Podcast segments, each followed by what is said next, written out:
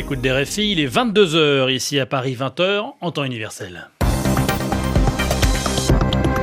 Loïc Bussière. Bonsoir et bienvenue si vous nous rejoignez pour votre journal en français facile, journal que je vous présente en compagnie de Julien Coquel-Rohem. Bonsoir Julien. Bonsoir Loïc, bonsoir à toutes et à tous. À la une, ce soir, le compromis de la dernière chance. C'est ce que propose Boris Johnson à Bruxelles. À moins d'un mois du Brexit, le Premier ministre britannique estime avoir fait des propositions raisonnables et constructives. L'OMC, l'Organisation mondiale du commerce, qui autorise Donald Trump à sanctionner l'Europe, et ceci en représailles des subventions accordées à Airbus par plusieurs pays européens, dont la France. Et puis dans ce journal, nous reviendrons aussi sur la mort de Jamal Khashoggi, le journaliste saoudien assassiné à Istanbul. Un an après sa mort, des ONG de défense des droits de l'homme réclament toute la lumière sur cette affaire. Les journal, les journal en français facile. Tout d'abord, l'actualité de Bruxelles et du Brexit.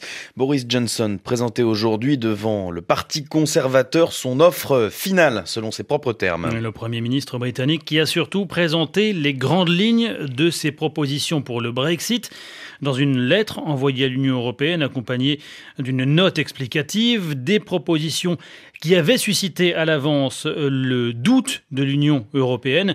Jean-Claude Juncker a évoqué le sujet au téléphone avec Boris Johnson. Et si ces impressions sont finalement moins négatives que le reste des réactions initiales, le président de la Commission européenne reste prudent. RFI Bruxelles, Pierre Benazet. Le compte-rendu que Jean-Claude Juncker a tenu à publier de son coup de téléphone avec Boris Johnson est loin d'être une fin de non-recevoir, même s'il y a des points problématiques.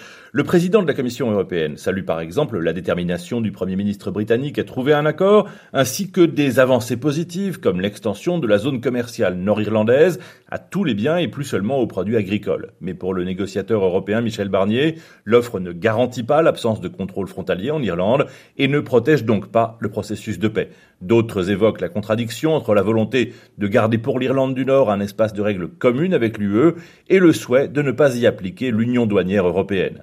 Les Européens, et en particulier le Premier ministre irlandais, critiquent aussi l'absence de garantie de durée pour ce filet de sécurité de dernière minute. Il reste que Jean-Claude Juncker ne donne pas son feu vert à cette offre finale proposée par le Royaume-Uni. Il se contente de dire que les équipes de négociation européennes et britanniques vont se rencontrer et non qu'elles vont négocier. Si négociation il devait y avoir, elles devraient être bouclées en un temps record pour permettre aux Européens de statuer lors du sommet des 17 et 18 octobre. Pierre Benazet, Bruxelles. RFI. Toujours concernant l'actualité européenne, la Française Sylvie Goulard en a appelé aujourd'hui à la présomption d'innocence face aux eurodéputés. Ils auditionnaient la candidate à la Commission européenne visée on le rappelle, par des enquêtes pour des soupçons d'emploi fictifs.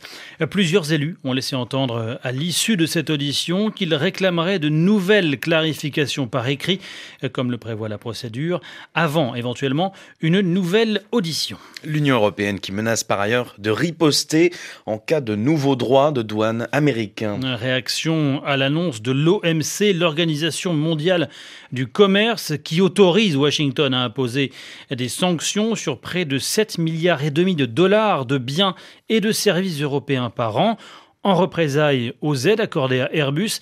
Il s'agit de la sanction la plus lourde jamais imposée par l'OMC. Les explications de Patricia Lecomte. Le conflit qui oppose les deux géants de l'aéronautique est un serpent de mer. Depuis 15 ans, les États-Unis reprochent à l'Union européenne de subventionner illégalement son champion européen Airbus, faussant la concurrence avec son rival américain Boeing.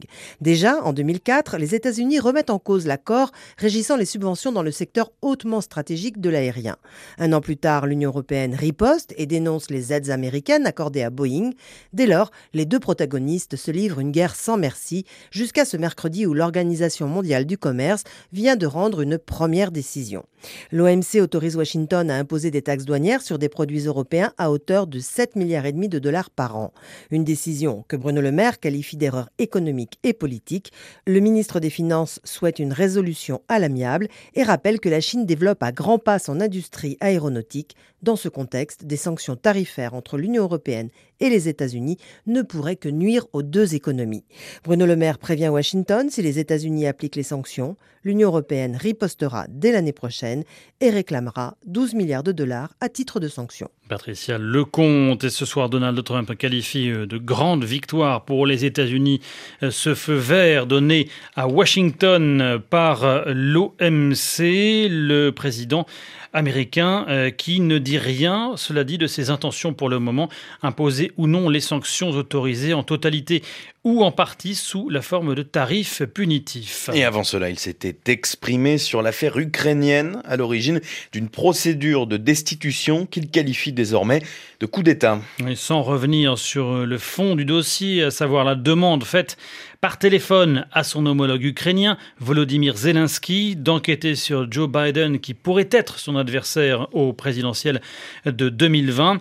Les démocrates qui ne font rien devraient se concentrer sur notre pays plutôt que de faire perdre à tout le monde du temps et de l'énergie sur des conneries. Fin de citation. C'est la déclaration de Donald Trump aujourd'hui sur Twitter.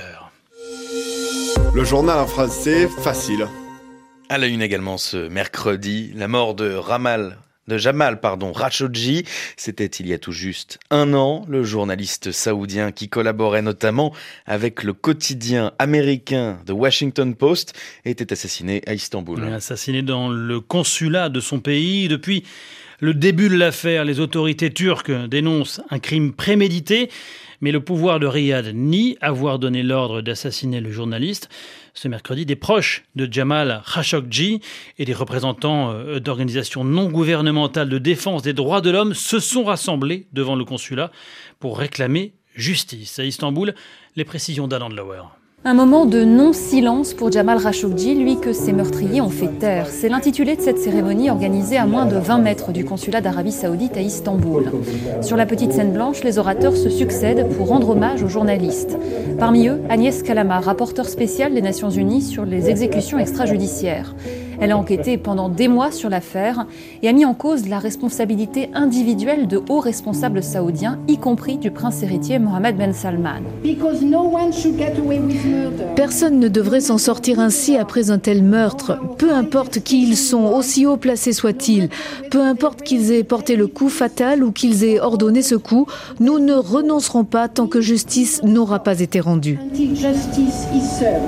Jeff Bezos, le milliardaire américain propriétaire du Washington Post, dans lequel écrivait Jamal Khashoggi, assiste à la cérémonie. À ses côtés, Hatice Cengiz, la fiancée du journaliste. Jamal réclamait la liberté d'expression et plus de transparence dans son pays. Ce qu'il n'a pas réussi de son vivant, il y parvient dans sa mort. Les yeux du monde entier sont braqués sur le royaume. À la fin de la cérémonie, les participants inaugurent une pierre à la mémoire du journaliste. On y lit son nom, sa date de naissance et de mort, comme sur une pierre tombale. Les restes de Jamal Khashoggi n'ont toujours pas été retrouvés. Un Istanbul, RFI.